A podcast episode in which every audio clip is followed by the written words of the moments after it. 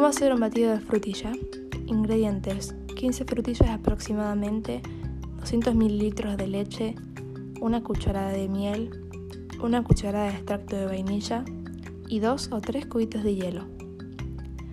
Pasos a seguir. 1. Limpia bien las frutillas con agua fría, córtales el rabito verde y córtalas en trozos medianos.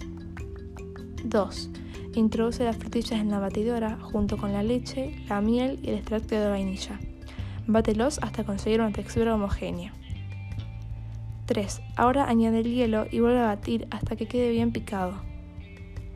4. Prueba el resultado antes de servirlo para poder corregir lo dulce que haya quedado. 5. Sírvelo en un vaso y está listo para tomar.